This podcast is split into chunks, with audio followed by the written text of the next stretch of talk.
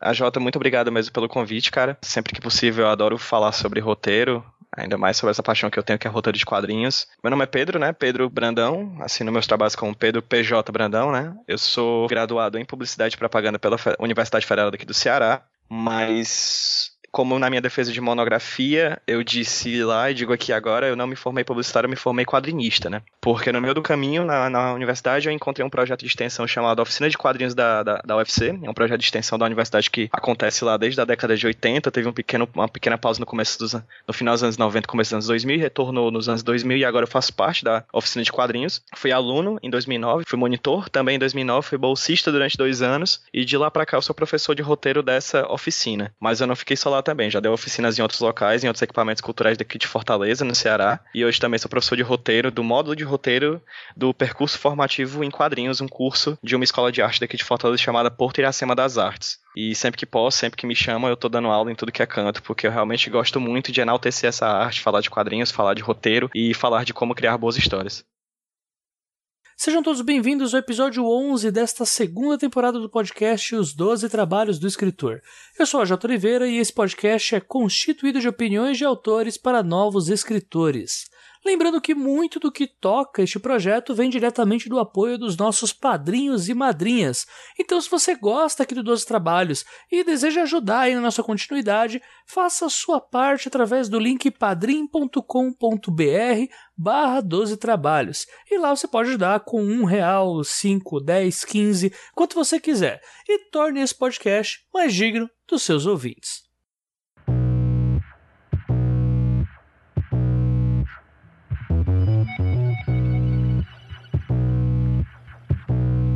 Nesse penúltimo episódio da segunda temporada dos Dois Trabalhos, o tema quadrinhos volta a aparecer, só que dessa vez mais focado para a parte de roteiro do que em qualquer outro episódio que já fizemos.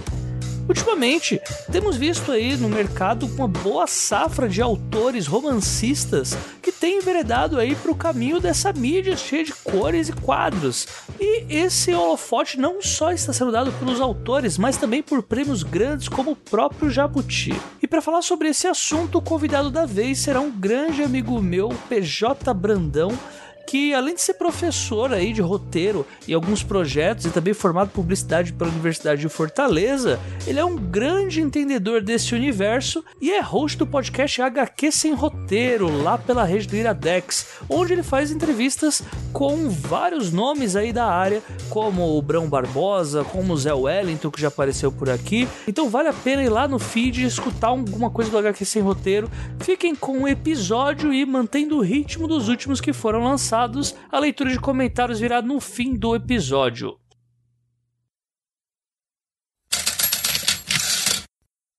Bem, roteiro outline é basicamente a mesma coisa, né? Particularmente quando eu dou minhas aulas de roteiro, a primeira informação que eu gosto de dar para os alunos é que o nome roteiro em espanhol é guion, que se fosse trazer para o pé da letra para o português seria guião, ou seja, um grande guia. Então acho que para mim essa é a principal informação sobre o roteiro. O roteiro é um grande guia. Né? Um guia que faz com que você ande e passeie pela história do começo ao fim dela. Mas assim como um guia de viagem, você quer ir viajar para Paris, Itália, coisa desse gênero. Você tem 10 dias em Paris e você faz um roteiro de viagem para vários pontos turísticos da cidade. Mas você percebe que no nono dia de viagem você não viu nem metade das coisas. Então você vai ter que priorizar alguns locais em detrimento de outros. Né? Então, o roteiro, apesar de ser um guia, ele não é necessariamente uma obrigatoriedade. Ele é um guia, ele ajuda a quem vai produzir aquela história, seja, um, seja no cinema, seja no teatro, seja na literatura, seja no quadrinho. O guia serve como uma diretriz. Né? Mas a gente sabe que nem toda diretriz é reta. A gente pode fazer curvas ou mesmo parar antes ou parar depois daquele roteiro. Então, para mim, o roteiro é um documento técnico, é registrado. Se você registra, você entrega para alguém para dar continuidade a um trabalho. Ele não é o trabalho final, a gente vai falar mais também sobre isso daqui a pouco, mas ele é um guia, ele é algo que diz que para você ir de um ponto A a um ponto B de uma história. E eu diria mais, assim, nem todo roteiro é de história, certo? A gente não, né, não necessariamente roteiros são utilizados somente para histórias você, como você bem falou, existem diversas maneiras de fazer roteiro. Existem diversas maneiras para contar uma história, seja jornada do herói, seja O, eu acho que, independente de qualquer coisa, existem, existem regras essenciais a todo roteiro. Se você quer contar uma história, é impossível você fugir de, de Aristóteles, né? Começo, meio e fim. É, você vai ter que contar esses, esses passos do começo até o final da história. Você vai ter que necessariamente criar uma corrente de fatos que vai te levar de um ponto A a um ponto B. Mas acho, acredito que seja isso. O roteiro ele é um documento de uma etapa. Né? Ele não necessariamente é o trabalho final, mas ele é um processo importantíssimo da ideia inicial até o final dela, você tenha algo conciso, algo com começo, meio e fim, algo que faça sentido, né? Algo que seja o mais próximo possível do que você imaginou e do que é realizado. Né? Ele é uma cola. Olha, se você acha que é difícil, você acha que é difícil fazer um roteiro, eu acho que mais complicado ainda é fazer uma história sem roteiro se você começa a chegar em um país do exterior, por exemplo, e começa sem roteiro, só vai andando pelo país, você vai achar muita coisa interessante, consequentemente, porque o processo criativo ele é múltiplo e ele é multifacetado e surpreendente, mas necessariamente você vai perder muita coisa também por não ter se planejado. Então, antes de qualquer coisa, roteiro é planejamento. Roteiro é planejar. Você faz um plano para que você consiga, com o máximo de, de efetividade, alcançar o seu público e atingir e levar a mensagem que você quer passar desde o começo para o seu público. Né? Então, se você quer contar, fazer seu novo Harry Potter, o seu novo Senhor dos Anéis, e você só começa a escrever sem, sem pensar no que você está escrevendo, você pode fazer uma obra-prima. É, é possível. É difícil, mas é possível. De toda forma, no final da história você pode ter muitos furos de roteiro, muitos furos de história, você pode ter muitos problemas com, com a sua história, você pode ter criado Deus Ex Máquinas na sua história, você pode ter criado problemas de narração, você pode ter começado é, a narrar de um jeito e ter terminado de outro, porque no meio do processo você acabou mudando. Você pode ter colocado personagens que para, aparentemente seriam muito importantes, mas que acabam não sendo tão importantes no final da trama e acabam sendo, na verdade, só uns adornos, né? Só, só, só decoração diante da sua narrativa. Então, antes de qualquer coisa, o roteiro é planejamento. É saber de onde você está partindo, por onde você vai passar e onde você vai chegar. Né? É isso que é, que é o mais importante do roteiro. Ele é necessário para contar uma história, porque ele é o, o norte, a bússola da história. Repito, é, fazendo a metáfora novamente do roteiro de viagem, a comparação também é, um, é uma coisa, mas não é, não, é uma lei. Não está escrito em pedra. Né? A não ser que os roteiros de antigamente fossem escritos em pedras. Mas né, não necessariamente o roteiro, o roteiro ele é necessariamente algo que é lei, né? Ele pode ser modificado no decorrer e é inclusive até bom que seja modificado caso seja um problema, né? Caso exista problemas nele. Mas ele, ele é essa coisa, esse, esse, ele é esse documento, é esse processo do ele é um, esse documento do processo criativo que faz com que as perdas e os, as perdas sejam diminuídas e os sucessos sejam potencializados. Expandir seu universo no que se refere a roteiro significa ganhar novas skills de contador de histórias. Toda linguagem nova que você aprende é como se você aprendesse uma nova língua, certo? Um novo idioma. Então, assim, se existe a palavra amor, e essa palavra amor, ela perpassa diversos idiomas, né? Amor, love, formas diferentes de dizer a mesma coisa para mim, quando você aprende novas linguagens artísticas, você está aprendendo a dizer a mesma coisa de maneiras diferentes. E aí, apelando para o academicismo, citando o McLuhan, né, o Marshall McLuhan, o meio, de certa forma, também é a mensagem, né? Quando você aprende uma nova forma de linguística, você sabe dizer as mesmas coisas de maneiras diferentes, mas essas maneiras diferentes influenciam também a mesma coisa que você está falando. Né? Então, falar amor em português não é a mesma coisa de falar amor em alemão, nem em coreano, nem em japonês, nem em russo, etc. Assim como a palavra saudade só existe no português, assim a gente acaba percebendo que existem.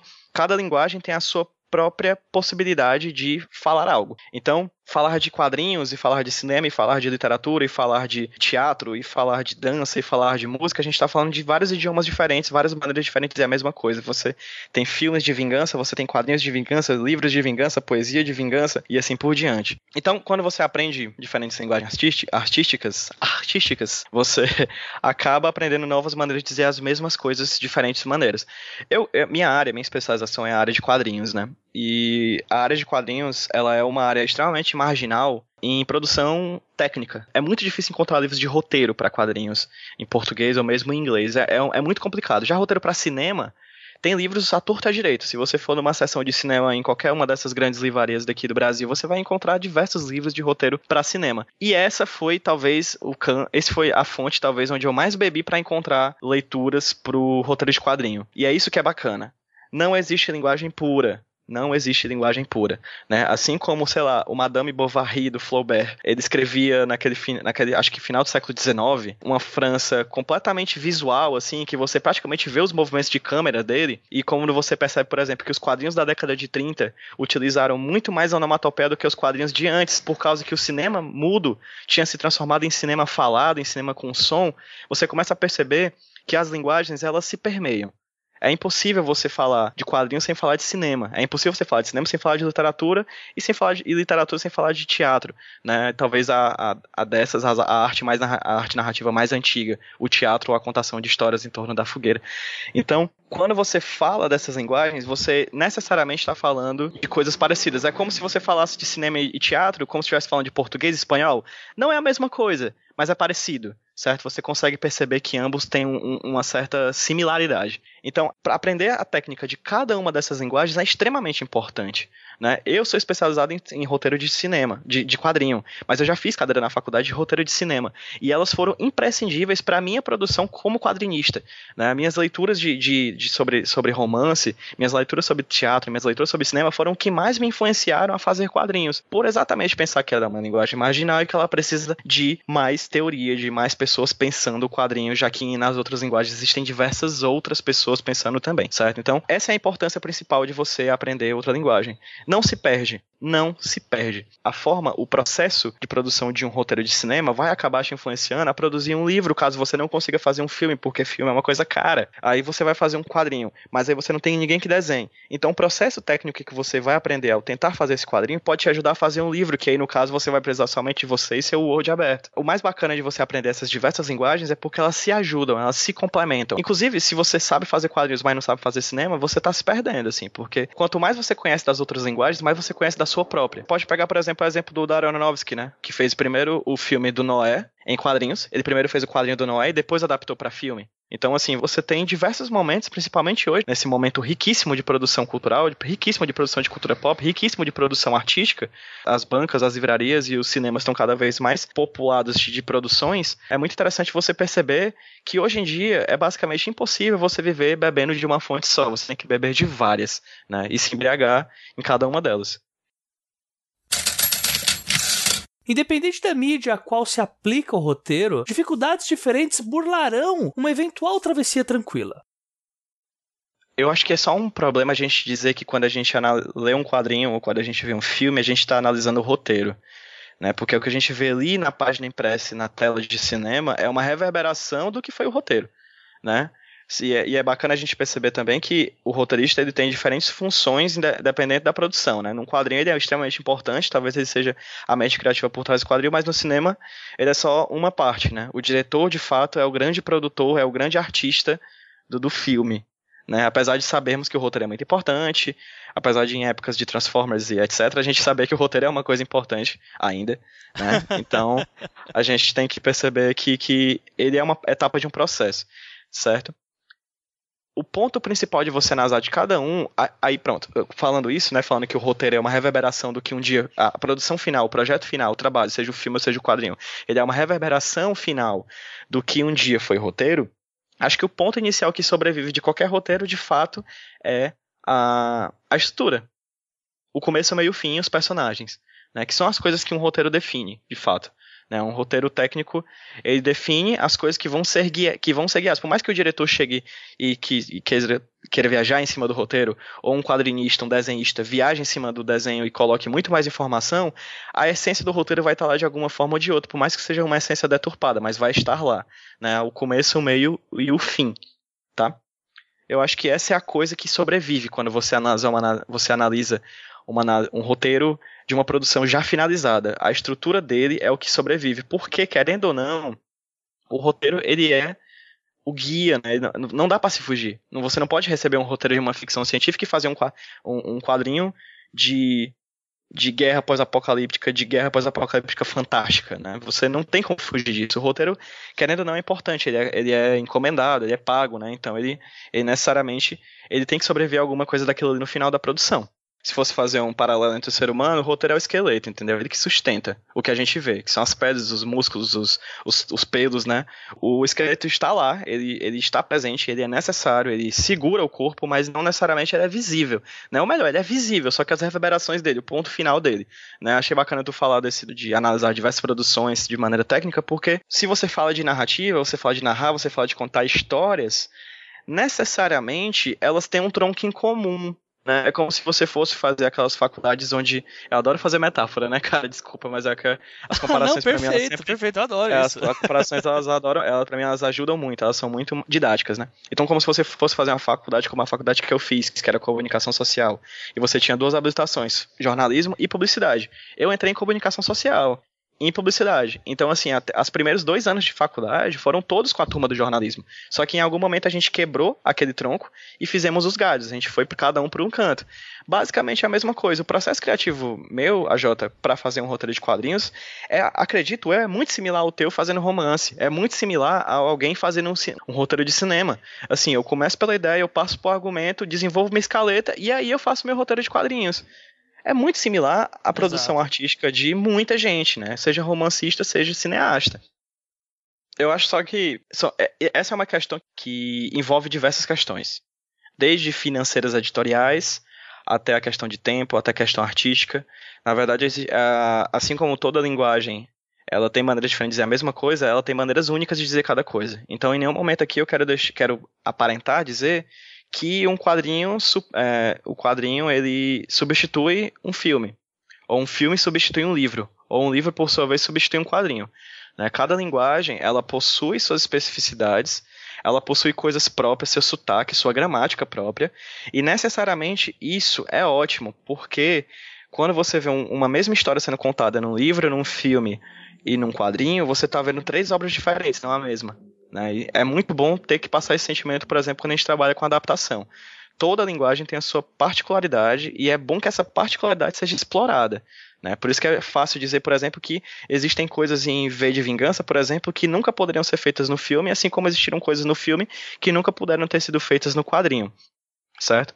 Uma vez dito isso, é, a minha análise, né, e aí é uma juízo de valor meu em questão de produtor de, de roteiro, produtor de histórias, né, uma pessoa que produz é, narrativas, aí vem o meu, a minha perspectiva sobre isso. Em, um, em, uma, em uma questão de dificuldade de trabalho, eu acho romance a maneira mais prática de você fazer algo e já ver algo produzido. Certo? Em questão de tempo. Tá? Eu comecei a escrever um romance, eu fiz um romance, eu terminei o um romance, eu revisei o romance e pode, daqui para amanhã já tá pronto e ser levado à prateleira. Claro, você, mais do que ninguém, e você no seu trabalho aqui nos 12 trabalhos, você está mostrando que não é só isso. Né? Você sim, tem todas sim. as dificuldades editoriais, você vai ter que ir atrás de uma editora, você vai ter que ir atrás de revisor, vai ter que rever o teu trabalho muitas vezes, vai ter que. Enfim, eu tô falando mais fácil, mas não necessariamente menos complexo. É menos tá? difícil, que... teoricamente, né? É, é que eu estou falando questão de tempo. Praticidade, certo? Falando sim, em praticidade. E também então, por depender de outras pessoas também. Perfeito, né? perfeito. É, todo, na verdade, todas as produções que a gente está falando aqui, a menos que você faça uma fanfic que você próprio, uma fanfic ou um livro independente que você mesmo vá na, na impressão, tire seu dinheiro do bolso e imprima, você vai estar tá fazendo trabalho sozinho. Isso se você não contar o cara da Xerox que vai ter que te ajudar a imprimir, né? Mas mesmo assim vai ser uma produção que vai ser mais tua, independente, própria, particular mas mesmo assim você vai precisar de outras pessoas caso você queira lançar por editora, é, é necessário. Passando para o segundo ponto, eu acho que quadrinho é o meio termo nessa questão de praticidade, certo? Ele pode trazer ideias mirabolantes visualmente que no cinema você poderia implementar só que com milhões de orçamento. Você precisa de milhões de dólares para fazer um dragão cuspir fogo num guerreiro no cinema. Você precisa de lápis de cor, caneta, papel e o Photoshop aberto no quadrinho, e você precisa do Word aberto no, no livro, para você contar esse mesmo, essa mesma passagem.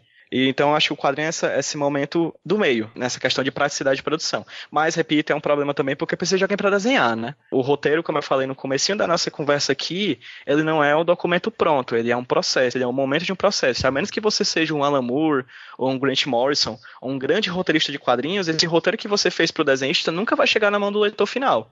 E é importantíssimo que ele não chegue na mão do leitor final. Né? É importantíssimo que quando ele chegar na mão do leitor final, ele seja a obra pronta.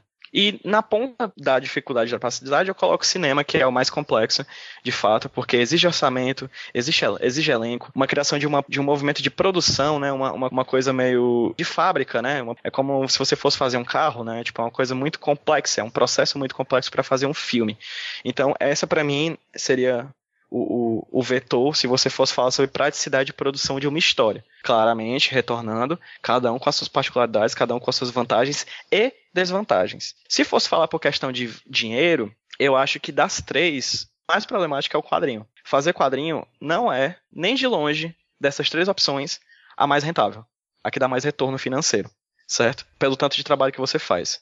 Eu conversando com o Zé Wellington, que inclusive tu já teve, já gravou um programa com ele, fica aqui um, um beijo pro Zé ele falou que para escrever o roteiro, acredito que do Quem Matou o João Ninguém, que foi a primeira obra que ele lançou pela Draco, por edital, ele escreveu o número de palavras suficiente para escrever um romance e meio. Ele escreveu no roteiro, para virar quadrinho, uma quantidade de palavras suficiente para fazer um livro e meio. Qual é a praticidade disso? Entendeu? Qual é o retorno financeiro disso? Você vai criar, você vai é ter um braço da equação só, né?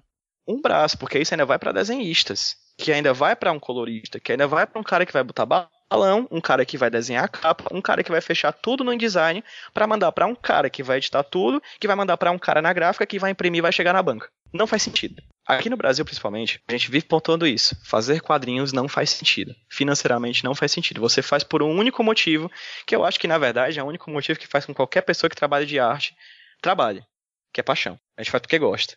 A gente não faz porque quer ganhar dinheiro. Ganhar dinheiro é consequência. Né? Acho que sempre tem que ser isso. Quando você trabalha com arte, a menos que você seja um Romero Brito, você, tá, você tem que trabalhar para que você você tem que trabalhar para conseguir ser alguém feliz com o que você produz. Eu faço quadrinhos porque eu amo fazer quadrinhos, porque se eu fosse uma pessoa inteligente, eu faria outra coisa.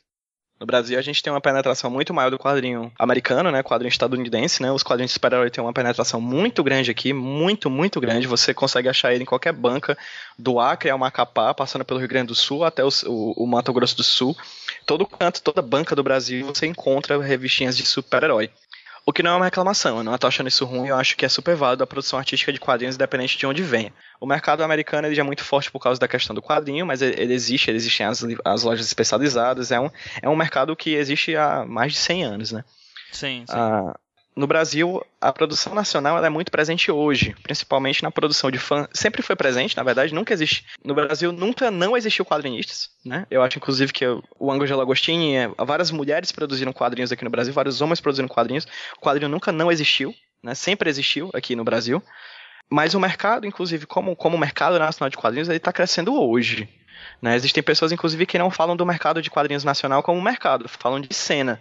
Eu discordo. Eu acho que a gente pode falar de cenas locais, a cena cearense, a cena carioca, a cena gaúcha, a cena paulista, mas quando a gente começa a analisar, por exemplo, eventos como o Festival Internacional de Quadrinhos, que é o FIC, que é, uma, que é bienal e acontece em Minas Gerais, ou uma Comic Con Experience com os artistas de lá, ou os eventos daqui do Ceará mesmo, quando a gente faz eventos menores ou maiores de quadrinhos, a gente percebe, cara, que existe sim uma produção recorrente forte e esperada de quadrinistas. A gente espera o próximo quadrinho da Luca Fage, a gente espera o próximo quadrinho do Marcelo Quintanilha, a gente quer muito o novo quadrinho do Vitor Cafage e a gente está rezando para que a Chris Petter venha a colorir o próximo quadrinho dos irmãos Moon, entendeu? A gente tem sim um mercado de quadrinhos aqui no Brasil, mas ele é agora, ele é de agora, ele é hoje. Existe aqui no, no Ceará, por exemplo, três gerações diferentes de quadrinistas, né? Se a gente for falar, por exemplo, com os quadrinhos da década de 80 e 90 daqui do Ceará, a gente percebe que todos eles dizem o seguinte: Cara, como é que tá o, o mercado de quadrinhos aqui no Ceará? Aí todos eles respondem o seguinte: Rapaz, tá melhorando.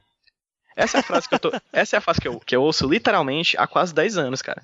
Tipo, faz uns 7, 8 anos que eu falo de quadrinhos aqui no Ceará, que eu estudo quadrinhos aqui no Ceará, e faz 7, 8 anos que eu ouço as pessoas dizerem: Como é que tá o quadrinho cearense? Rapaz, tá melhorando. E aí a gente pode ampliar para o mercado nacional. E aí, falando rapidinho do mercado japonês, mangá para eles é novela para Brasil, né? É, talvez sim, seja sim. mangás e animes, talvez sejam o produto narrativo cultural nacional. Mangás, animes e incluo também o videogame. Talvez essas sejam os três produtos narrativos culturais, né? Os três produtos narrativos próprios daquele mercado, daquele povo, daquele pensamento, que sejam talvez tão fortes quanto a, a telenovela aqui pro Brasil, né? Que hoje está decaindo e está conseguindo outras formas de narrativa estão tendo maior penetração no mercado. Mas de toda forma lá, cara, aquilo ali é o produto cultural deles.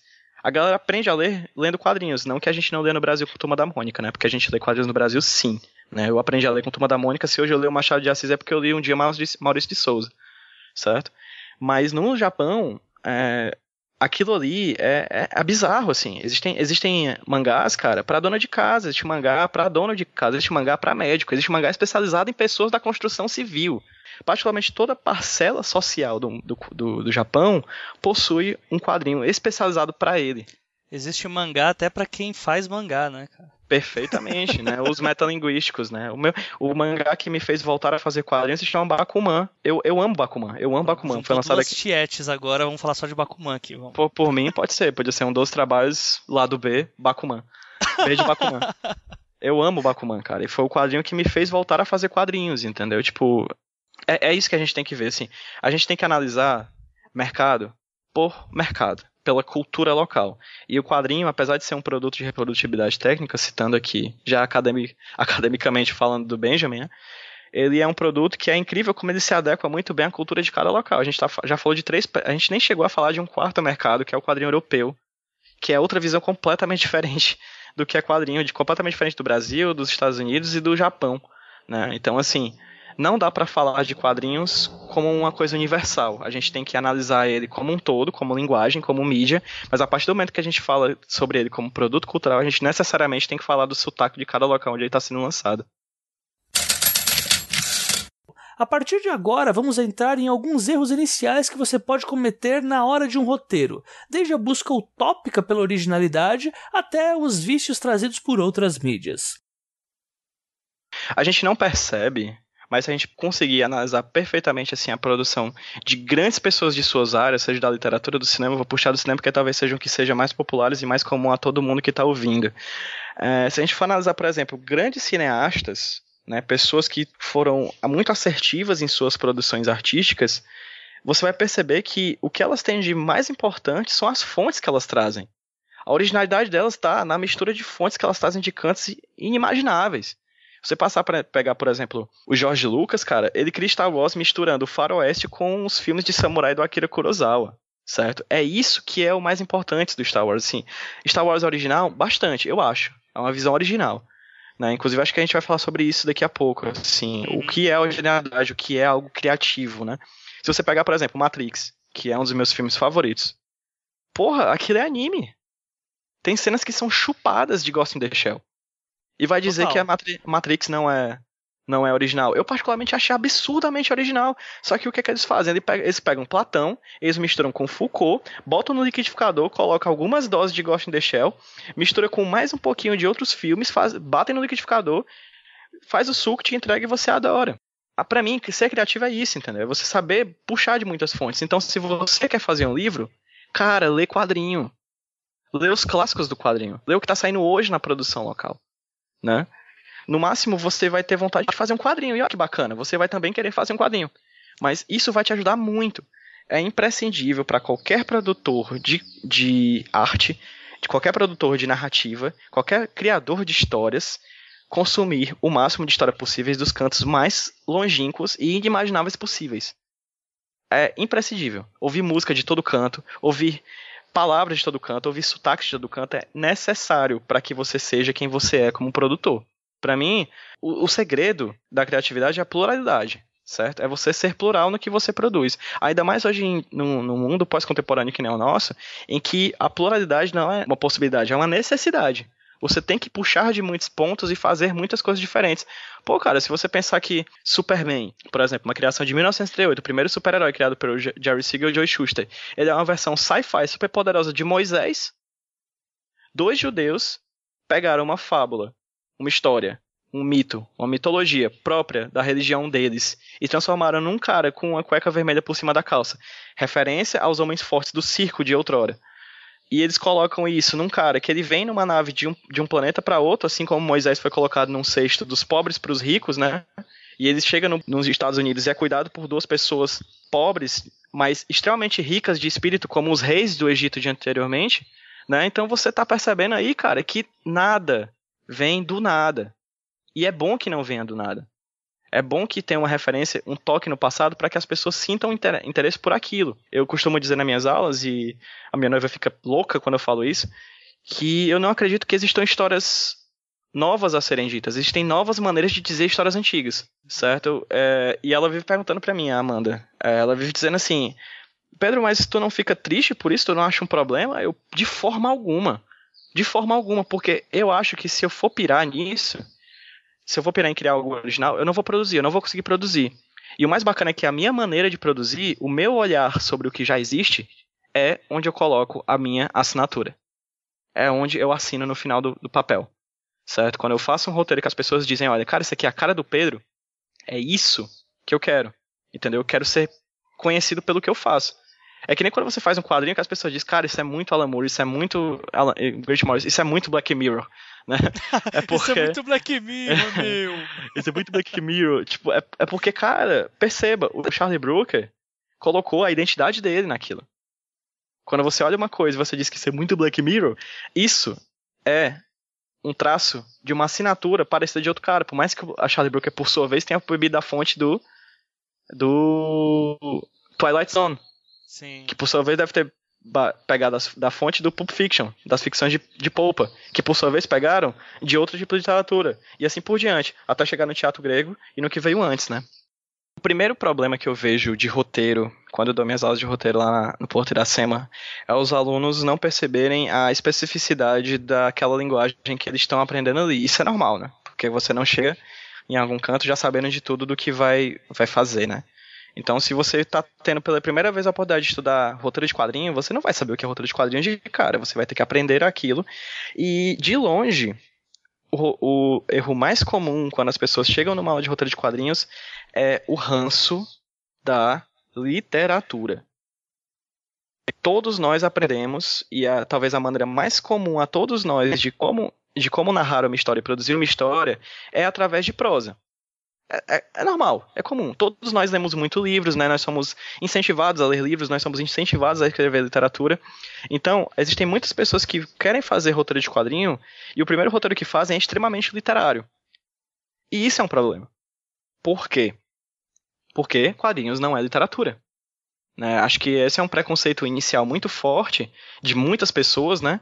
E os editais de arte que colocam quadrinhos como subcategoria da literatura, é, os críticos de literatura que colocam críticas de quadrinhos como se fossem livros. Tem um, um mangá que eu amo que se chama Gourmet, que foi lançado aqui no Brasil, que tem uma, uma aspa no começo do na capa do quadrinho que é assim: é, esse quadrinho é muito bom, é lindo, é incrível, é muito bom, é, é, maravilhoso, tem uma história muito legal, é tão bom que pode ser considerado literatura. Isso me doeu no fígado, sabe? eu, eu arranquei meu pâncreas e mordi, assim, porque. Sério que um quadrinho precisa ser extremamente bom para ser tão bom quanto literatura? Será que cada linguagem não é a sua própria característica? E existem livros que são tão bons que parecem quadrinhos de vez em quando? Né? Então, essa é uma questão que a gente chega no, no, no, no roteiro de quadrinhos e acredito também que deva chegar no quadro roteiro de cinema, não falo por experiência própria, mas acredito que isso seja comum, é que quando você vai escrever esse tipo de linguagem, você acaba trazendo o ranço da literatura. Então, você chega num quadrinho e diz, o personagem olhou para o outro e tremeu por dentro. Isso, na literatura, é perfeito. Você consegue imaginar, você tem a capacidade... Não, ok, mas é um exemplo, né? É um exemplo, né? Ele, tem, ele sofreu, pronto. Um exemplo, né? Ele sofreu, o personagem sofreu. Isso na literatura você pode escrever e ocasionalmente quem vai ler vai ter uma possibilidade de entender. Mas aí eu te pergunto, como é que você produz isso num quadrinho? Porque quadrinho, se você fosse colocar numa balança entre o cinema de um lado e a literatura do outro, o quadrinho está muito mais pro cinema, apesar de não ser ter, apesar de não ter ser cinema. A diferença do quadrinho para a literatura, a principal semelhança do quadrinho com a literatura é porque ambos utilizam palavras e ambos estão no meio impresso. Né? Essa é uma similaridade, similaridade muito forte. Sim, e sim. acaba levando as pessoas a verem o quadrinhos como um primo pobre da literatura, como coisa para gente analfabeta. Né? É um preconceito muito forte. Apesar de você ler quadrinhos necessitar uma alfabetização e você pode pegar uma pessoa que lê o quadrinho esperar o resto da vida, entregar o mangá na mão dele e a pessoa não vai saber nem para onde é que vai. Não é isso? Porque ela é de um lado do lado contrário. Enfim, voltando. É, então, o quadrinho, para mim, ele tá muito mais próximo do cinema do que pra literatura. Para mim para outros teóricos, né, como por exemplo Paulo Ramos aqui no Brasil. Então, se você vai fazer roteiro para quadrinhos, você necessariamente você tem que lidar com imagens. Então, o suar frio necessariamente vai ter que ser adaptado para uma imagem. Você pode es é, escolher um plano detalhe na mão de um personagem tremendo. Você pode escolher um plano detalhe numa gota de suor descendo no canto do olho do personagem. Você pode colocar uma linha cinética do personagem tremendo enquanto fala com outra pessoa. Ou mesmo colocar o personagem chorando, abrir um recordatório, aquelas caixas de texto que tem nos quadrinhos, e colocar. Ele suou frio. São várias possibilidades, certo? Mas o que falta para quem chega, chega para fazer um roteiro de quadrinhos é perceber que o quadrinho é uma linguagem própria. E necessariamente, como linguagem própria, ele tem duas coisas que tem muito fortes dentro dele: a palavra e a imagem. E necessariamente, quando você vai escrever roteiro de quadrinhos, você tem que saber de palavra e de imagem. Você tem que ter noção do que vai ser posto em imagem e do que vai ser posto em palavra. Certo? Quando a gente faz roteiro de quadrinhos, a gente tem dois tipos de texto: o texto explícito e o texto implícito. Existe um texto que não vai chegar na mão do leitor, ou pelo menos que não vai chegar como palavra. Existe um texto que você vai escrever no roteiro que alguém vai desenhar. Alguém chutou alguém, alguém deu uma voadora em alguém, alguém pulou de uma de um, de um numa parede, alguém pulou pela janela. Esse tipo de texto, ele não vai chegar desse jeito na, aos olhos do leitor. Ele vai chegar em forma de desenho, então é um texto que vai ser implícito. Da mesma forma, o personagem pula a janela gritando: Eu te odeio. Esse eu te odeio é explícito. Ele vai ser posto na, na, na, na página final e alguém vai ler aquilo certo? Então existem dois tipos de texto no, no roteiro. E, e, como eu falei, o problema maior é porque as pessoas que vêm da literatura, e é comum porque eu também vim da literatura antes de fazer quadrinhos, porque eu escrevia textos, crônicas, contos, etc., antes de fazer roteiro de quadrinhos, eu cheguei no roteiro de quadrinho colocando as, os vícios de linguagem do, da literatura. Né? E aí talvez esse seja o maior problema do quadrinho. O segundo maior problema, erro inicial de quem faz quadrinhos, para mim, é um problema um pouco mais difícil de resolver do que o problema do ranço da literatura, que é a noção de espaço, né? Porque isso é uma coisa que me pega muito, cara. Eu não sei como vocês conseguem, sinceramente. é, pois é, porque existem, existem é, literatura, ao meu ver, é uma linguagem muito do tempo. Você lê, lê, lê e o tempo vai rolando, assim como no cinema. Uma linguagem, eu costumo colocar na minha cabeça classificações de artísticas entre o espaço e o tempo, né? Enquanto o cinema é uma linguagem da, do tempo, e a literatura, ao meu ver, também é uma linguagem do tempo, a escultura, para mim, é uma linguagem do, do espaço, concorda? Né? São, sim, são, sim, absolutamente, absolutamente. São linguagens, cada um dos, do, com suas características. Claro que existem a característica do espaço no cinema, onde você está projetando esse filme. Esse filme, ele, na verdade, é uma, é uma projeção artística, né? É aqueles video mapping, né? Isso vai influenciar, sim, na produção, o, o espaço vai influenciar, sim, na produção temporal do, do cinema. Assim como se você faz uma escultura de gelo, o tempo vai ser muito importante para aquela escultura de gelo, né? Então, são um influencia no outro, o tempo sempre influencia, nunca é só uma coisa, é sempre os dois juntos. No caso do quadrinho, tem uma especificidade, cara. No quadrinhos, o tempo é espaço. Quanto mais quadrinhos você tem numa página, isso vai influenciar no seu tempo de leitura. Você pode contar, como o MacLeod fala, uma história de um personagem que ele vai para uma balada e diz: Mãe, vou pra balada. E a mãe fala: Isso em cada quadrinho, tá? Cada uma dessas ações é dentro de um quadrinho. Ele pega uma chave, ele abre um carro, ele canta pneu, ele sai de casa, ele chega na balada, ele bebe, ele fica com uma menina, ele bebe, ele fica com outra menina, ele bebe, ele fica com um rapaz, por que não?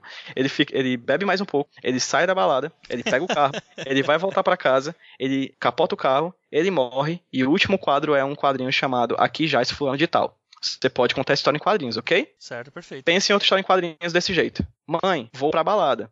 Mãe diz: Tá bom, meu filho, não beba. Segundo quadrinho, lápide, aqui já é fulano de tal. É a mesma história, contada de duas maneiras diferentes, com a mesma linguagem. E isso necessariamente vai influenciar na recepção de quem tá lendo. Então, quando a gente fala que quadrinhos, o tempo é espaço, o erro mais comum de quem começa a fazer quadrinhos é esse de não perceber isso, de querer colocar 15 quadros em uma página sem motivo aparente. Se você coloca 15 quadros em uma página de um personagem que está atrasado para chegar em um canto, perfeito, porque você vai dar a noção a noção espacial, você vai dar a noção espacial de que aquele personagem, ele tá atrasado, ele tá nervoso, porque 15 quadros é uma visão muito claustrofóbica numa página. O ponto que eu quero colocar é que 15 quadros em uma página, eles necessariamente têm que ter um motivo de, de serem 15 quadros numa página. Assim como as splash pages, que são aquelas páginas grandes, né, que o quadro ele toma toda a página, elas também têm um motivo de ser. por que, que aquela página daquele tamanho tá daquele jeito. Você pode usar aquilo ali para surpreender o seu leitor. Né? É tipo um momento apoteótico ali, né? Perfeitamente, ao solo de guitarra. Né? Quando você está vendo, por exemplo, do W3 do Grant Morrison do Frank Whiteley, você tem umas, acho que é 18 quadros em cada página. Você tem duas páginas com 18 quadros em cada, ou seja, 36 quadros de três personagens fugindo de uma prisão. E quando você vira uma página, você tem esses três personagens fora da prisão numa splash page dupla, ou seja, pegando duas páginas. Eles três e a noite estrelada num segundo plano. Ou seja, você sai de uma visão extremamente claustrofóbica para virar a página e ver um sentimento de liberdade expresso em imagem sem precisar de uma palavra. É, um exemplo que eu acho clássico, e é outro erro que eu queria pontuar aqui, é Jota, e aí eu vou dar um, o erro, e o erro sendo utilizado de maneira boa, é que, como eu falei, quadrinho é palavra e imagem. Né? Você usa as palavras e as imagens. Então, existe um, é, existe, um, existe um momento dos quadrinhos em que ele estava sendo muito experimental, ou seja, ele estava testando, antes de ser essa gramática que a gente tem hoje em dia, ele passou durante muito, muito, muito tempo de, de evolução, né? Existe um momento que existe um, um, terceiro erro que eu ia colocar dos alunos, que é a redundância. E ele deu um soco em alguém. E aí no quadrinho desenhado tem ele dando um soco em alguém. E ele falou gritando. E aí no quadrinho tem ele falando gritando né? Isso é uma coisa, é outro também ranço da literatura, né? Porque a gente tem os, na literatura a gente tem os diálogos que são texto e inciso, né? Ele Sim. fala, eu te odeio. Aí, Ifen, ele falou com os olhos semicerrados, né? A gente tem esse inciso, né? No quadrinho, se a gente for parar pra pensar, adaptar, é, falando comparativamente, o inciso é a imagem. A sim, gente tem sim, o diálogo e o inciso perfeito. é essa imagem que, ela, que ele complementa o texto do balão, certo? Então, existe esse, esses problemas. Por exemplo, tem muitos quadrinhos dos anos 70, 60. O Lanterna Verde utilizou o seu anel para criar uma, uma, um punho gigante verde para dar um soco no Sinestro. E aí tem um. Na imagem, o Lanterna Verde fazendo um punho gigante verde dar um soco no Sinestro. E o Lanterna Verde dizendo: Agora, Sinestro, eu vou criar um grande punho verde e dar um soco. Entendeu? tipo, você tem três vezes a mesma informação. Isso é horrível. Então, se você tem, por exemplo, um quadrinho do Sérgio Aragonês da, que é, foi, ficou muito conhecido pela Mad, né, pelos, pelos quadrinhos da Mad, ele desenhou durante algum tempo, durante um período, um quadrinhozinho da Marvel, que eu não vou lembrar o nome agora, em que você tem um narrador dizendo, e agora o, o Tocha Humana vai lançar uma bola de fogo contra o Doutor Destino, e aí lança uma bola de fogo contra o Doutor Destino, e aí eles lutam, lutam, lutam, aí, e agora o Lanterna Verde, o, o homem, o homem, o Tocha Humana vai lançar outra bola de fogo contra o Doutor Destino. Aí lança outra bola de fogo contra o Doutor Destino. Na terceira vez ele disse, e agora o Tocha Humana vai lançar outra bola de fogo. E aí o Tocha Humana, olha, deixa de ser estúpido, seu narrador. Eles estão lendo, eles estão vendo o que eu estou fazendo. Então, Quebra a quarta parede. Exato, ele cria uma coisa metalinguística, um comentário quebrando a quarta parede, para zoar com a ideia da redundância. A própria redundância é utilizada como brincadeira. Então, se você, por exemplo, for fazer um quadrinho sobre um roteirista iniciante, você pode colocar a redundância inicialmente e ir perdendo essa redundância com o passar do tempo para ser um comentário metalinguístico. Não, então, Eu, então tá existe... um Monty Python, mas faz todo sentido agora. É, exatamente. é, é, como você vê no filme do Woody Allen, o cara dizendo numa aula de roteiro dizer que voz em off é uma coisa brega e aí o Woody Allen tá pensando como uma voz em off. Então, isso, esse é o tipo de coisa que a gente tem em mente, assim. Repito, para mim, ao meu ver, não existe erro no quadrinho, não existe erro numa produção artística. Ela só é erro quando ela não é feita de maneira deliberada. Quando o erro é pensado, é isso que a gente quer, é isso que a gente está procurando. Assim como já falamos em quase todo episódio dos trabalhos no que se refere à literatura escrita, nos quadrinhos também existem os grandes clichês batidos. Ah, sim. É uma coisa diferente minha de, da maioria das pessoas que gostam de quadrinhos é que eu não tenho muita vivência do super-herói, né? O que eu li foram os clássicos, assim. Os grandes quadrinhos de super-herói eu acabo. Acaba que a coisa que eu mais gosto de ler de fato é quadrinho alternativo.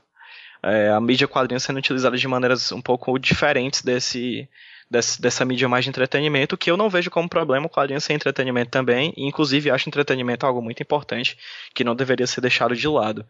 É, mas de toda forma eu acabo vendo mais essa produção independente brasileira, né? Esses quadrinhos mais diferentes que chegam aqui no Brasil por editoras como a Nemo, como a Mino, né? Então acabo, acabo lendo um pouco mais desses outros quadrinhos. E nesses outros quadrinhos a gente não tem muito bem essa jornada do herói, assim, certo? Do cara que, que vai para uma aventura ou coisa do tipo. Claro, sempre existe essa estrutura de alguém que está vivendo sua vida, aí algo de importante acontece, a vida dele é mudada, ele vai para outro canto e a partir desse outro canto ele vive altas aventuras, né, que até Deus duvida e que são boas para cachorro.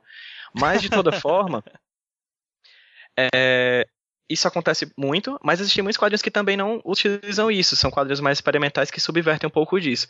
Eu, por exemplo, é, adoro quadrinho que seja uma pegada mais crônica, certo? Que não tenha necessariamente uma estrutura de história com clímax ou coisa do tipo. Eu adoro quadrinhos de pessoas que são uh, testemunhas é o que acontece. Ela está lá, ela vê, ela não joga nenhum juízo de valor e vai embora. Né? uma pegada um pouco mais cronista da coisa. Então, é bom perceber também que quadrinhos é uma forma de linguagem, como uma linguagem ele pode ter vários tipos de mensagem dentro delas. Inclusive, você pode narrar, você pode dissertar, você pode fazer poesia em quadrinhos, você pode fazer crônica em quadrinhos, você pode fazer muitas coisas em quadrinhos, assim como você pode fazer num texto literário. Um artigo científico em quadrinhos, por que não? É possível, né? Então, eu vejo que existem pessoas, principalmente aqui no Brasil, que subvertem muito disso. Mas também se utilizam dessas estruturas de narrativa que a gente costuma ver em qualquer canto, né? A questão é que a gente vê muitos livros, na fantasia principalmente, a gente vê muito cara que era órfão, que sai de casa, que encontra um artefato mágico, encontra um velhinho de barbas brancas e compridas, que faz com que ele leve para altas aventuras na floresta, onde ele vai encontrar uma aranha gigante, assim por diante. Disso, para uma menina que acabou de perder o namorado e vai para Nova York ou vai para o interior de uma cidade e encontra uma nova vida, não há muita diferença, é uma estrutura similar. A gente está mudando o enfoque, a gente está mudando o ambiente. Está mudando mas... a skin da coisa só, né? Só, basicamente, mas a o, o cerne do personagem que vai viver uma aventura, ele está lá ainda, certo? Por isso que eu repito, basicamente todas as histórias já foram contadas e o que a gente muda é, como tu falou, a skin, a pele, a, a vestimenta, a maneira como aquilo vai atingir nossos é, leitores. Mas você pode fazer filmes como, por exemplo, o lindo, né? A Psicose, do Hitchcock. Onde você tem uma narrativa que você tem uma protagonista e que, surpreendentemente, aquela protagonista morre no meio do filme. E isso surpreende, te deixa sem nada, te deixa com as mãos livres. Você imaginava uma coisa completamente diferente, de uma hora para outra você perde aquilo do. Da, aquele tapete é puxado para você. Né? A personagem ela, ela, morre e você também morre um pouco, porque você não sabe mais o que, que vai acontecer. E aí o filme começa tudo de novo. É, inclusive spoiler para quem nunca assistiu, mas vale a pena assistir porque, porque é incrível, né? Psicose é, um, é uma aula. Spoiler então, psicose. É, mas é, spoiler de 60 anos, né? Né? É, então, assim, mas é um filme que, que é lindo, é incrível, que subverte um pouco a estrutura do que a gente está acostumado a ver, mas são basicamente, se você parar para analisar a frio modo, são duas histórias. Você tem um sim, começo, sim um meio, um fim, um começo, um meio e um fim dentro do mesmo filme, certo? Então, assim, eu acho que a grande a, a, a invenção não é a roda. A invenção são maneiras diferentes de, de criar uma nova roda. Entendeu? É a nossa, é, é, o que surpreende é a visão em cima do que a gente está fazendo, né? Quando o Tarantino faz os filmes dele, ele surpreende muito, apesar de usar uma estrutura clássica, né? Ele, o Pulp Fiction, ele não seria o que é se a mudança fosse na. na se a, a, grande mudança do Pulp Fiction é a mudança na forma, não no conteúdo. Porque o filme de gangster todo mundo já viu. E todo mundo vai assistir um filme do Tarantino já esperando algo daquele jeito. Mas quando ele subverte a temporalidade, ele está mudando a forma, não o conteúdo. E é isso que a gente é pego. Né? Quando a gente pega, por exemplo, os dois filmes do Tropa de Elite, tem uma estrutura narrativa muito. Se a gente fosse deixar eles temporalmente feitos, ele tem uma estrutura narrativa muito comum, né? Muito começo, meio e fim, temporalmente, Sim. mas em questão de estrutura, ele utiliza o media res, né?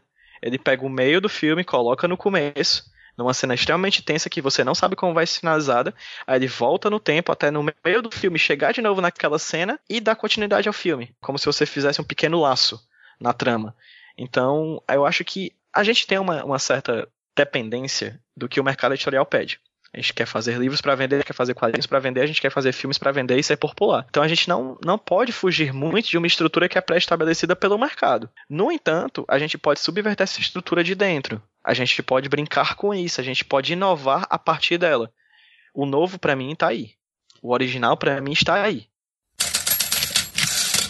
E agora, para finalizar, fica aqui uma espécie de 12 trabalhos do roteirista de quadrinhos, onde o PJ explana o processo total de formação de um roteiro e ainda deixa um trechinho sobre o documentário que ele costuma passar em suas aulas, o Everything is a Remix. O, o roteiro de quadrinho tem uma coisa particular, Jota, de diferente de outras linguagens, é porque a gente trabalha com pessoas diferentes, né? A gente trabalha com desenhistas diferentes. Então eu tenho roteiros com diversos desenhistas e cada desenhista acha uma maneira diferente de interagir com a minha produção. Eu procuro sempre me adequar a quem vai desenhar a minha história. Porque eu acredito que é um como eu falei, é um trabalho coletivo, fazer um quadrinho é um trabalho coletivo, que tem várias pessoas diferentes, então a gente tem que fazer se impor e deixar de se impor em alguns momentos, né? Então, inicialmente o meu processo padrão para quando eu vou trabalhar com um desenhista, por exemplo, que eu nunca trabalhei antes, é criar uma ideia. Eu tenho uma ideia, tenho um caderninho de ideias aqui, inclusive com a capa do Batman, que eu sempre assino, anoto minhas ideias assim que as tenho. A partir desse caderno de ideias, eu transformo isso num argumento, né? Eu transformo numa, num pequeno texto em prosa, com começo, meio e fim, tipo um parágrafo ou uma página, ou caso a história seja muito grande, mais do que isso, mas eu costumo sempre concentrar essa ideia, esse desenvolvimento da ideia no argumento de até mais ou menos uma página, certo? Começo, meio e fim da história, tudo que é central para a história, tudo que é necessário para a história. Então, nesse trecho só tem diálogo se o diálogo for essencial para a história, só tem descrição de roupas quando ele é, essa descrição é essencial para a história. Então, é basicamente o fio narrativo do que eu vou produzir, um resumão com começo, meio e fim. A partir disso, eu faço a escaleta, né? Eu pego essas informações do argumento que estão emboladas numa prosa, em um parágrafo todo conciso, e vou começando a pontuar coisas, por quê? Porque essa pontuação, essa pontuação de coisas, esses, esses apontamentos de fulano fala com fulana, fulana se joga da janela, fulana cai debaixo do prédio e atira de baixo para cima. Esses pequenos pontos, eles são, vão ser essenciais quê? para o meu planejamento de páginas, para o meu planejamento de quadros, para os meus enquadramentos que daqui a pouco vai ter no roteiro. Perfeito. E a partir da escaleta eu faço o roteiro.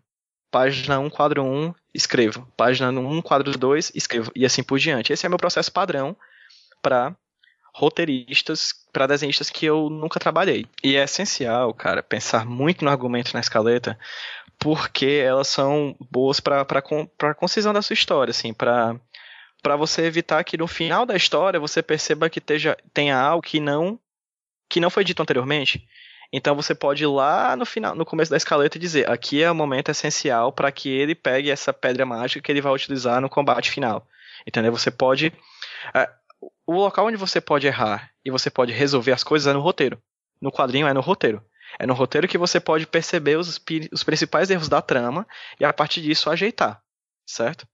Só que, a Jota, como eu falei no comecinho da tua pergunta, existe um momento onde alguém vai desenhar. E o momento onde alguém vai desenhar é essencial porque o desenhista também é parte da história. Todo roteiro é um todo todo quadrinho é uma espécie de casamento entre quem escreve e quem desenha, né?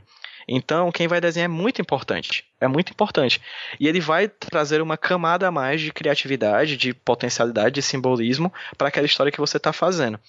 Então, existem dois exemplos que eu sempre boto muito em aula porque são muito é, extremos, que é o caso do Alan Moore, né, com o Watchmen, em que escreve, ele escreve o David Gibbons desenha, e no roteiro do Alan Moore, quem comprar a edição definitiva da, do Watchmen lançada aqui no Brasil, vai ver que tem o um roteiro da primeira, da primeira edição, completo. E você percebe que ele descreve o primeiro quadro da história em quadrinhos do Watchmen em uma página. Ele dedica uma página de descrição para desenvolver o primeiro quadro de uma história em quadrinhos inteira, de 24 páginas cada, de duas edições. Uma página para um quadro. Por outro lado, o Neil Gaiman, num quadrinho que ele faz junto com outro sete quadrinistas, que é o Noite Sem Fim, ele entrega para os desenhistas o argumento. Ele escreve o argumento, ele não faz o roteiro, e ele entrega na mão dos desenhistas o argumento. Então, o desenho das pessoas, pelo menos essa foi a história que eu, que eu recebi, né? Sobre essa produção. Então, o desenho das pessoas, né, essa foi a história que eu tenho. Se for mentira, é uma culpa da internet, porque se tá na internet é verdade. é, então, o, o New Gamer entrega esse argumento pro desenhista, o desenhista desenha em cima do argumento e cria todo. Oh, perceba, o roteiro é técnico, né? Então eu vou ter que colocar enquadramento, vou ter que dizer como é que os personagens estão agindo dentro do quadro, como é que é o posicionamento deles, o que é que eles vão falar. E uma vez que eu entrego o argumento pro desenhista, quem vai definir isso tudo é quem desenha. Então, roteirista e desenhista são uma balança. Eu costumo dizer que quanto mais o desenhista trabalha, menos o desenhista trabalha, porque ele vai colocar mais referência. Hoje, com a possibilidade de ter o Word e o Google Imagens, a gente pode colocar imagens dentro do roteiro para servir de referência. E quanto menos o roteirista trabalha, mais o desenhista vai ter que trabalhar em pesquisa, em referência, em trabalhos desse tipo. Claro, isso não é uma regra, até porque o David Gibbons deve ter trabalhado pra caralho para conseguir o nível de preciosismo que o Alan Moore pedia nos seus roteiros. Mas é sempre um trabalho conjunto. Todo o roteiro, antes de qualquer coisa, para mim, é um documento, como eu falei anteriormente, mas também é uma carta de alguém que quer enviar uma carta para alguém desenhar. Então, quando eu falo com meus roteiristas, eu boto, ei, cara, vamos lá. A página 1 é desse jeito, vamos lá, simbora. Eu sei que tu manja disso, entendeu?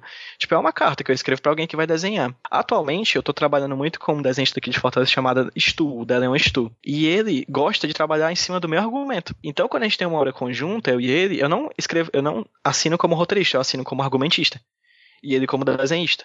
Porque ele prefere trabalhar em cima da minha obra, tipo, utilizando somente o meu, o meu núcleo narrativo, o meu começo, meio e fim, os meus personagens, e a partir disso, ele cria os personagens. Ele prefere assim. Você Atualmente, é o idealizador do universo, praticamente. É, eu crio, eu crio a trama, e eu digo, isto vai acontecer isso, isso, isso, isso, isso e isso. E a partir dessa, dessa, dessa descrição que eu faço, esse argumento, eu não faço, não chego a, a colocar quadro 1, página 1, quadro tanto, tanana. Ele pega a partir desse argumento e ele próprio decupa, como se fosse um cineasta. Né? Ele faz a decupagem, ele faz o que é que vai ter na página 1, o que é que vai ter na página 2 e na 3, o que é que vai ter em quadro a quadro. Isso ele prefere, ele prefere fazer desse jeito certo? Da mesma forma, existem outros desenhistas que preferem que eu faça o roteiro e a partir deles trabalhem. Né? Isso vai do processo criativo de cada um. Não existe um roteiro padrão. Existem roteiros padrões para duplas, trios, é, quartetos e as outras equipes criativas de quadrinhos, certo? Até porque quando você tem uma equipe grande, como por exemplo, que eu fiz o trabalho, eu, recentemente a gente fez um quadrinho para a antologia de quadrinhos aqui do Ceará, a antologia HQ Ceará, em que eu fiz o argumento, o Stu fez o desenho e a Brenda Costa Lima fez as cores. Então, no meu argumento tem definições de cores, como é uma história que se passa no universo de videogame, eu dou indicações que vão servir lá no processo lá da frente, que é a Brenda colorindo. Então, o roteiro aí não é só pro desenhista. Ele é para quem vai botar o balão, ele é para quem vai colocar a cor. O roteiro, o roteiro é uma coisa completa da história. Então alguém vai desenhar e alguém vai colocar um balão depois. Então se eu coloco no meu roteiro que um personagem está gritando, aquele balão não pode ser igual ao balão de fala sussurro. Tem que ser um balão de grito. Então isso quem vai ver depois é quem vai balonar lá na frente.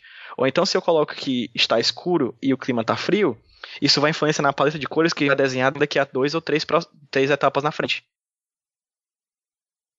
O Everything is Remix eu passo em aula, alguns vídeos, quando a gente está com o tempo que eu chego antes das aulas e os alunos já estão lá um tempo, eu também passo outros vídeos além da, do documentário, né? Tipo, vídeos. Porque acho bacana ele, porque ele fala de cinema, de música, de, de quadrinho, então assim ele fala sobre basicamente todo o arcabouço de produção cultural que a gente pode ter à disposição para fazer nossas histórias, né? Eu gosto muito das Everything's a Remix. As teorias do Kib Ferguson eu meio que sigo pra, na hora da aula, porque a principal vantagem que eu vejo na, na, na obra dele, no Everything's a Remix, no documentário, é ele desmistificando o processo criativo. Tirando das costas de quem produz a necessidade de ser o original, original como a gente pensa hoje né, dessa pessoa que vai criar algo que vai criar é, um, uma nova origem, né, que vai criar um novo ponto do ele vai ser um ponto muito importante do passado e do futuro do, do, da produção artística. A verdade é que isso é para poucos. Poucos são completamente originais. E mesmo quando são originais, eles remetem a algo que é anterior a eles certo? O Alan Moore é original, é incrível, é maravilhoso, é um ponto fora da curva, é alguém que mudou a indústria quadrinística estadunidense, mas ele, é, ele leu muito Lovecraft, ele conhecia muito do terror gótico estadunidense, ele conhecia muito de super-herói. Então ele não foi um doidinho. Ele foi ali para aquela produção, foi produzir aquele tipo de quadrinho, sabendo de tudo que veio antes e mudou tudo que veio depois não queira ser original. A originalidade ela vem realmente da do acidente, de você estar tá mexendo com coisas com elementos químicos anteriores que você conhecia e criar um elemento químico novo. Eu acho que essa é a principal a principal dica assim que eu acho que vem do, do, do documentário. É, faça porque ame, ame o que você faça e faça de um jeito prazeroso, sem a cobrança de que seja algo completamente novo. E se você gostou da entrevista com o PJ Brandão e gostaria de consumir um pouco mais do trabalho dele, para quem quiser saber mais sobre o que eu faço, sobre as coisas que eu produzo, é, podem ir atrás do HQ Sem Roteiro Podcast, que é o podcast que eu realizo atualmente como uma produção associada do site do Iradex, o iradex.net. Provavelmente o AJ vai colocar aí nos links o, o link pro, pro, pro HQ Sem Roteiro, que é um podcast semanal com entrevistas e bate-papos com pesquisadores, divulgadores e fazedores de quadrinhos, pessoas do Brasil inteiro que levam o quadrinho adiante, levam a arte do quadrinho adiante. E toda semana, toda segunda-feira tem programa novinho lá no feed. Vocês podem procurar HQ Sem Roteiro aí no agregador de podcast de vocês ou ir lá no site do iradex.net barra HQ Sem Roteiro para poder conhecer mais sobre o trabalho. E se quiser saber mais é, sobre as atualizações dos programas, no Facebook é facebook.com.br Roteiro, no Twitter, twitter.com.br Roteiro e no Instagram, instagram.com.br Roteiro. E se quiserem apoiar também, padrim.com.br barra sem roteiro, a gente está aceitando apoios a partir de um real e a partir de 10 reais você já faz parte do grupo exclusivo de apoiadores do HQ Sem Roteiro e também pode participar de sorteios que a gente está fazendo é, quase todo mês com alguns quadrinhos que a gente está fazendo, que a gente está sorteando, quadrinhos autorais, quadrinhos nacionais, quadrinhos de fora do Brasil, enfim. Você, se você gosta de quadrinhos e quer conhecer mais sobre quadrinhos, HQ Sem Roteiro é uma boa opção. Ô, oh, louco, é isso aí.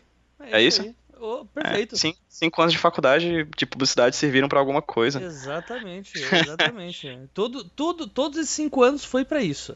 Pra esse Basicamente. momento agora. Esse Inclusive exato... se esgotou. Eu não consigo mais fazer isso nunca na minha vida. Acho que é isso.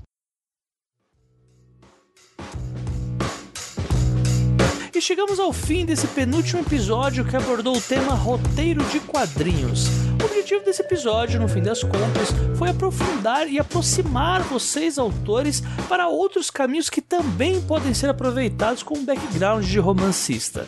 Além de ser uma forma de ampliar tanto o conhecimento quanto a forma de contar histórias, abrir novas alternativas também significa criar novas saídas, principalmente para quando você for picado por aquele bichinho que só se satisfaz quando você inicia algo inteiramente novo. Tal como em qualquer outro tipo de arte, os caminhos jamais são fáceis. Então eu espero de coração que programas como este, ou como o HQ Sem Roteiro, ou como os outros episódios aqui do 12 Trabalhos que abordaram esse tema, possam dar novas perspectivas sobre como é possível viver de escrita através das mais diversas maneiras possíveis. Não deixe de enviar os seus e-mails, dúvidas e críticas para a página do podcast ou pelo e-mail os 12 trabalhos@leitorcabuloso leitorcabuloso.com.br. Os artigo 12 número trabalhos arroba leitorcabuloso.com.br. Nos vemos no próximo e último episódio, onde agora abordaremos, encerrando a temporada, falando sobre eventos literários, com a autora de A Arma Escarlate, Renata Ventura. Então, uma ótima semana a todos e não se esqueçam, sejam dignos de suas histórias. Até a próxima semana.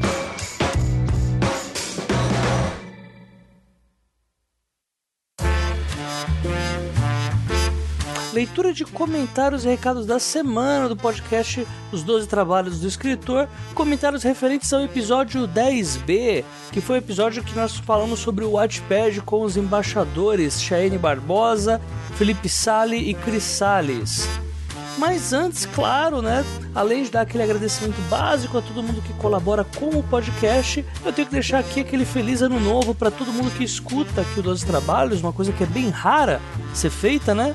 Já que normalmente as temporadas acabam em dezembro, né? E aí eu acabo tendo uma pausa e só voltando entre fevereiro e março. Mas nesse mês de dezembro aqui aconteceram algumas coisas, na verdade aconteceu muita coisa, né? Eu acabei tendo que parar por um tempinho a temporada por motivos de força maior. Então aqui, pelo menos durante o mês de janeiro, a gente vai ter esses dois últimos episódios antes da pausa de gravações aí para uma terceira temporada. Então aqui fica o meu feliz ano novo para todos vocês que escutaram, que acompanharam o trabalho, que contribuíram também e que passaram para os amigos. E, enfim, para todos aqueles que sentiram que evoluíram um pouco mais graças aos dois trabalhos, fica aqui o meu feliz ano novo para todos vocês e um desejo de muito sucesso para todos os projetos literários ou não, para tudo que vocês estiverem planejando aí para esse ano que para uns tem tudo para ser muito conturbado, para outros é um, vai ser um ano de transformação. Enfim, não importa. O importante é que seja uma fase nova e que todos os objetivos de vocês fiquem mais próximos de serem cumpridos. Agradecimento especial a todos aqueles que ajudam esse podcast a continuar no ar, os padrinhos e madrinhas que contribuem lá pelo padrim.com.br barra 12 trabalhos. Em especial aqueles que contribuem a partir da categoria Leitor Ideal, categoria de 10 reais. O meu muito obrigado a Ednara Boff, ao Áureo J, ao Dinei Júnior, ao Daniel Renatini, ao Sérgio Rossoni, ao Genito Ferreira Filho, ao Clécius Alexandre Duran, ao José Igor Duarte, ao Álvaro Rodrigues e ao Daniel Souza. Lembrando que toda contribuição que é feita aqui no Padrinho é gasta com o podcast. E mesmo aqueles que não podem contribuir com quantias financeiras também ajudam muito compartilhando, passando o episódio pelo boca a boca, falando para outros escritores que esse tipo de conteúdo que nós fazemos aqui ajuda a tornar os melhores contadores de histórias. Um agradecimento agora fica para os comentários do último episódio, episódio que foi lá com o pessoal do Watchpad, em especial aqui, dois comentaristas que sempre marcam presença aqui no, nos últimos episódios dos trabalhos. Primeiro comentário do Raniel Lucas, que ressaltou o quanto esse episódio ajuda no que se refere à divulgação dentro de plataformas de publicação independente no geral e que, além disso, também propôs que nós fizéssemos um episódio sobre transmídia na literatura. Eu gostei bastante da proposta, porque transmídia é um assunto que vem bombando bastante, não só no mercado publicitário, né? Mas como em todas as variantes aí que a gente tem no que se refere a conteúdo de arte. E aí, para quem não conhece o termo, é só dar uma olhadinha em nomes como George Lucas ou George Martin fazem com seus suas obras, né? Tornando-as produtos. E aqui no Brasil, quem faz muito isso é o Enes Tavares, né? Que é, talvez seja um dos grandes nomes que é, acaba usando a, essa questão da transmídia na literatura. É um assunto bem bacana de se falar e futuramente com certeza será abordado aqui no podcast. O outro comentário é do Mike Vivani, que diz que o episódio deu um certo gás de empolgação para começar a publicar pelo Watchpad. Ele, além disso, também, além de ressaltar vários pontos positivos que tiveram no episódio, e você pode acompanhar tudo isso lá pela página do Leitor Cabuloso, onde o podcast dos trabalhos é publicado. É, ele também indicou o canal, é, um dos canais do YouTube que mais me enche os olhos assim, sobre literatura, que é o canal da Vlange Quem Deu, Fix Somos. Então eu vou deixar aqui no link da postagem, ah, para quem não conhece, né? Se alguém não conhece aqui o canal da Vlange, né? Que é o canal Fix Somos, que a Vlange dá muitas e muitas dicas muito legais sobre literatura, sobre poesia, ah, sobre. Inclusive tem um vídeo no Watchpad que foi um dos vídeos que eu usei também para pesquisar, para fazer o episódio 10B, que ela também fala com o pessoal que foi muito bem no Watchpad. Ela não foi nos embaixadores igual eu fui, mas ela foi falar com autores que tiveram uma certa relevância ali dentro da plataforma. Lembrando que é sempre importante comentarmos aqui nos episódios, né? Já que o, o comentário ele ajuda a gente aqui não só para que o episódio não termine na palavra fim, mas como também ajuda na hora de poder vender aqui o podcast como, como um material para mercado publicitário, para peça publicitária, enfim, pra gente conseguir faturar uma grana mesmo e quem sabe um dia, utopicamente aí, sermos livres do apoio do padrinho, né? E podemos andar com as nossas próprias pernas. Recados da semana, podcast Ex Machina que saiu aí entre o último episódio e esse, episódio número 2. E para esse episódio número 2, a gente chamou dessa vez a Clara Madrigano e o André Zanchi Cordenonze para continuar a história que a gente tinha começado lá sobre a venda de memórias e tal. O episódio tá muito legal, muitos feedbacks positivíssimos de escritores falando que escutam o Ex Machina e começam a ter um milhão de ideias e que querem correr para escrever seus romances. Então, é, o episódio tá cumprindo com a função que eu imaginei que ele teria. Então fica aí a dica para vocês. Episódio número 2 tá bem bacana. Dessa vez a gente abordou o universo micro, né? Ou seja, a gente deu uma localidade pro tema que a gente tinha abordado já no episódio com o Lucas e com o Marcelo Zaniolo. Pra quem não sabe, o Desafio X Machina é rosteado por mim e pela Janaína Bianchi, lá do podcast Curta Ficção. E estamos muito satisfeitos aí, não só com os feedbacks, mas também como pelos ICs que os ouvintes estão mandando. E fica essa dica aí para vocês também. Mandem os ICs lá no. Continuem mandando os ICs lá pelo pela página do 30 Minutos, que é onde o Desafio X Machina é publicado. E provavelmente esses ICs serão reaproveitados. E a gente está pensando aí seriamente em como é, beneficiar aí os ICs escolhidos, né, de alguma forma. Estamos uh, pensando bastante em como fazer isso ainda. Essa temporada vai ter cinco episódios, então fica aqui o meu convite encarecido que vocês vão lá e deem sua nota ali para esse podcast novo. Pois se o pessoal gostar bastante, a gente continua fazendo mais alguns plots aí de tramas mirabolantes. Próximo recado, minha oficina de macetes, né? O meu serviço de mentoria se você tem uma história na cabeça aí, tem algumas dúvidas sobre como estruturá-la, como fazer algumas cenas, como sair um pouquinho, se desprender de alguns clichês e alguns vícios que tal qual a gente viu aqui no episódio com o PJ, a gente acaba tendo vícios de mídias que a gente consome mais, como uh, cinema, séries, enfim, e passar tudo isso para um conteúdo um pouco mais tecnicamente literário, converse comigo, tenho aqui meu serviço de mentoria, minha oficina de macetes, em que em alguns meses eu acabo ensinando todas as técnicas que eu uso meus romances e contos. Atualmente eu tô com uma vaga sobrando para essa oficina. As pessoas que têm feito têm elogiado bastante a evolução que é bem rápida, assim, né? Você trabalhar com uma outra pessoa acaba sendo um serviço bem mais rápido de evolução do que você trabalhando sozinho, né? E principalmente com aquela. dá aquele sentido de obrigatoriedade de escrever cenas e tal mais ou menos parecido com aquele, com aquela história de você é, pagar academia pra, porque não consegue fazer serviços em casa sozinho. Então, me coloco à disposição aí para quem tiver interesse, tá? No serviço de mentoria é uma das recompensas do padrinho, inclusive, mas você também pode falar comigo através da, do Facebook, pela página dos trabalhos, caso você queira fazer um serviço aí em conjunto com outro autor, tá? Na verdade, não em conjunto, né? Um serviço você quer aperfeiçoar as suas técnicas para a sua história, para o seu romance, para o seu conto, enfim.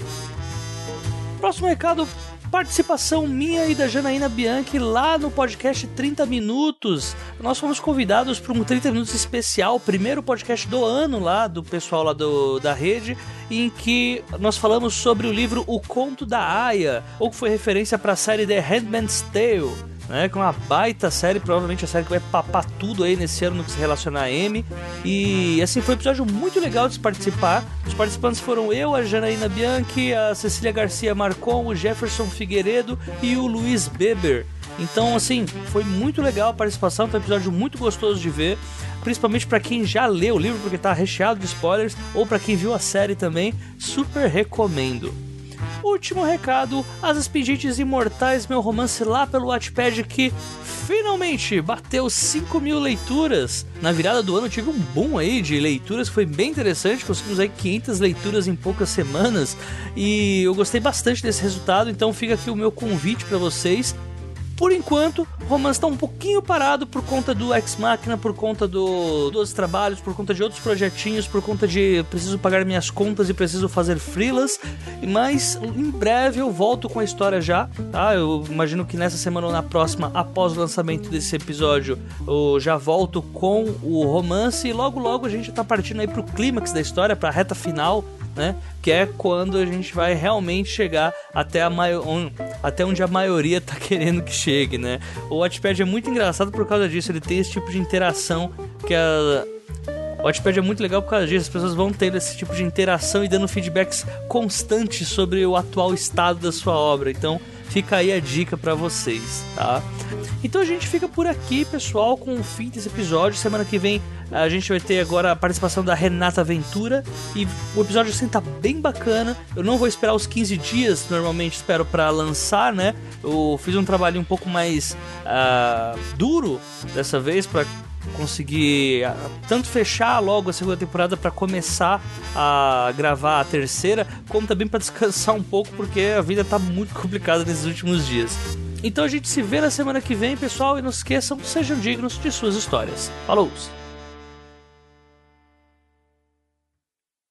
Louco, muito louco.